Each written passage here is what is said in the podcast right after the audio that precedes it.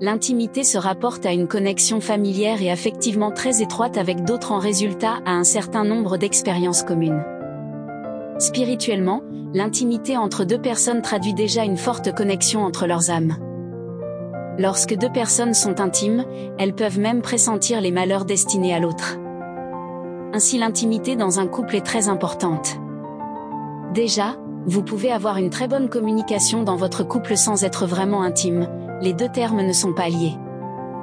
Mais généralement les couples dans ce cas vivent dans l'hypocrisie, la malhonnêteté, l'adultère et tout ce qui va avec. Quand on parle d'intimité dans le couple, beaucoup pensent tout de suite à l'intimité sexuelle. Mais il existe au moins trois dimensions d'intimité dans le couple, l'intimité spirituelle, l'intimité émotionnelle et l'intimité physique. La véritable intimité dans le couple se tisse en dehors du lit conjugal. Elle se traduit plutôt par la capacité à être ouvert à l'autre, à s'approcher de l'autre sans vergogne, la capacité à avoir confiance en l'autre.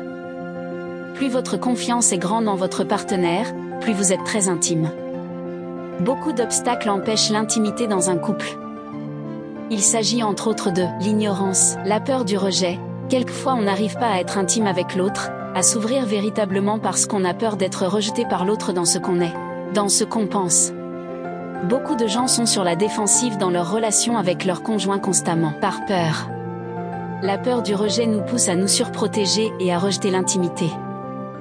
La peur d'être contrôlé et manipulé par l'autre. Le sabut physique et émotionnel, les anciennes blessures émotionnelles peuvent aussi être un obstacle à l'intimité, parce qu'ils poussent à se renfermer sur soi-même pour se protéger des autres. Les péchés l'addiction à l'alcool, la drogue, au jeu ou à la pornographie, l'infidélité pousse plusieurs, en particulier les hommes à se fermer à leur épouse, à se cacher, à rejeter l'intimité par peur que leurs erreurs soient exposées au grand jour. Le facteur commun à presque tous ces points, c'est la peur. Voilà pourquoi la clé de l'intimité dans un couple, c'est d'avoir un cœur confiant, c'est d'être sûr de votre identité, sûr de vos valeurs c'est d'avoir un cœur qui a vaincu la peur d'être rejeté parce que vous avez cette assurance ferme d'être accepté par votre conjoint tel que vous êtes. Tout le monde désire au fond avoir une intimité profonde, une véritable complicité avec son partenaire d'alliance, son mari ou sa femme. Chaque partenaire, au fond, aspire à l'intimité, soupire après une connexion profonde avec son conjoint. Et chaque fois que l'on se sent déconnecté de son conjoint, on a l'impression que c'est fini et on est tenté de tout arrêter, de se séparer plusieurs prennent la décision de divorcer en se disant ⁇ Nous ne sommes pas compatibles, nous ne nous entendons plus, nous ne sommes pas faits l'un pour l'autre ⁇ Mais dans plusieurs de ces cas, le problème ne provient pas de l'incompatibilité de ces conjoints mais plutôt du niveau d'intimité et de partage que ces couples entretiennent intentionnellement entre eux. Le problème n'est pas l'incapacité à être intime, à avoir de la complicité mais jusqu'à quel point vous êtes prêt à vous exposer l'un devant l'autre. L'intimité dans un couple consiste d'abord pour les deux partenaires à prendre du temps ensemble.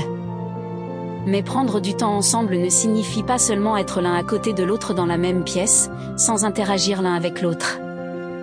Il n'est pas possible pour deux individus de vivre de l'intimité s'ils n'ont aucune activité commune et s'ils ne partagent aucune expérience de vie.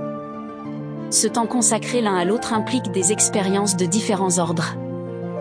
Ils peuvent ainsi partager des loisirs, des moments de détente, des vacances ou encore du plaisir sensuel et sexuel. Ils peuvent remplir ensemble certaines tâches ménagères, préparer les repas ou s'occuper des enfants. Ils peuvent se mettre ensemble pour planifier et organiser des projets communs ou individuels. Ce sont là des exemples de moments de rencontre et d'intimité dans un couple. Ensuite, vous devez apprendre à donner verbalement à votre partenaire de l'information sur ce qui se passe dans votre monde intérieur ou votre jardin secret. La révélation de soi correspond en quelque sorte à la façon dont vous vous ouvrez à votre conjoint, à la façon dont vous lui parlez fréquemment de vous. La durée de vos échanges et leur profondeur constituent des facteurs importants du niveau d'intimité entre vous. L'intimité apparaît toujours plus grande au début d'une relation. En effet, les deux partenaires éprouvent alors un fort désir de se connaître et se parlent beaucoup pour se dévoiler à l'autre. Mais après s'être bien connu, ce désir devient moins grand. Ce qu'il y a lieu de faire, c'est de remplacer ce premier désir du début qui était de vouloir découvrir votre partenaire par le désir de vous confier à lui, de lui partager vos pensées, vos sentiments, ce qui vous permet de le tenir au courant de vos vécus. Cette ouverture quotidienne à l'autre devient alors le plus beau des cadeaux qu'on peut offrir à son partenaire. L'intimité n'est pas possible dans un couple sans tendresse, vous devez exprimer verbalement de l'appréciation à votre partenaire. Le remercier, le complimenter, lui dire des mots doux, le taquiner. Ensuite, poser des petits gestes d'attention, lui sourire, lui rendre un service, l'appeler du travail, lui ouvrir la porte, lui offrir un petit cadeau, l'inviter au restaurant. Lui donner physiquement de l'affection, le regarder, lui prendre la main, lui faire une caresse, l'entourer de ses bras, l'embrasser. Ainsi vous lui manifestez de la tendresse. En fait, toutes ces formes de tendresse sont importantes et nécessaires. Ce sont des façons de porter de l'intérêt à votre partenaire, de prendre soin de lui, traduisant ainsi le désir de vouloir du bien pour lui. En ce sens, manifester de la tendresse, c'est nourrir votre relation, lui donner l'énergie nécessaire à sa survie et à son développement. On reconnaît d'ailleurs que l'intimité dans un couple diminue au fur et à mesure que les signes de tendresse diminuent pour affronter les multiples situations stressantes de la vie courante et pour diminuer l'anxiété ressentie, chacun éprouve le besoin d'être compris, d'être sécurisé et d'être aidé. C'est ainsi que la compréhension dans le couple est très importante. Elle est synonyme de réceptivité à l'autre. Pour comprendre votre partenaire, il faut d'abord l'écouter. Pas seulement entendre ce qu'il dit, mais lui manifester verbalement et non verbalement cette écoute en lui donner du temps pour parler, en le regardant, en le questionnant pour le faire exprimer avec plus de précision et en lui reformulant l'essentiel de ce qu'il a exprimé. L'essentiel des propos de quelqu'un réfère par ailleurs à son vécu émotif. Ses sentiments, besoins, désirs, intentions, attentes. Elle devient encore plus importante si l'autre se révèle dans toute sa fragilité et que, confus, il n'arrive pas à se comprendre lui-même. Dans la vie de tous les jours, il est inévitable d'avoir à faire face des imprévus. De plus, il s'en dégage toujours une certaine insécurité. Vous pouvez apporter de la sécurité à votre partenaire, en vous rapprochant de lui physiquement, en l'écoutant, en reconnaissant son insécurité, en lui parlant calmement ou en lui exprimant de la confiance. Vous allez ainsi apaiser quelque peu son anxiété et calmer ses inquiétudes. Mais c'est parfois aussi le confronter avec douceur, remettant en question sa perception des événements stressants ou lui rappeler certaines expériences passées. Cette sécurité retrouvée avec l'aide de l'autre accroît la confiance à son égard et permet du même coup d'affronter avec plus de facilité les imprévus, les difficultés et les problèmes du quotidien.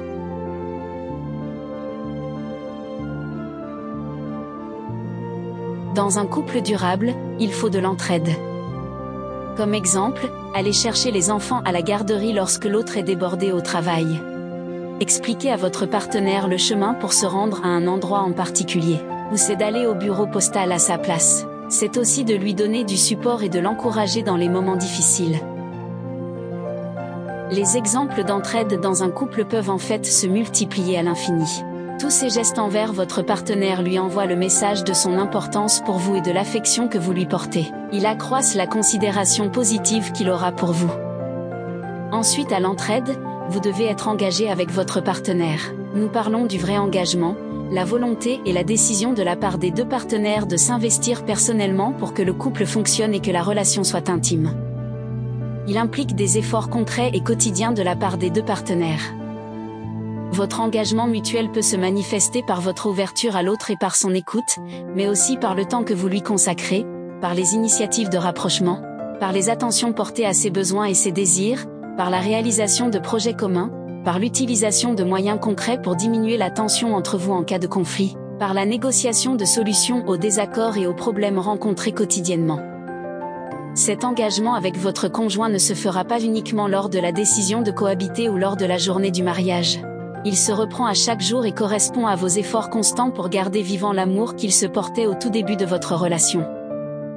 Il traduit en même temps vos dans l'avenir, celle que votre amour durera toujours ou le plus longtemps possible.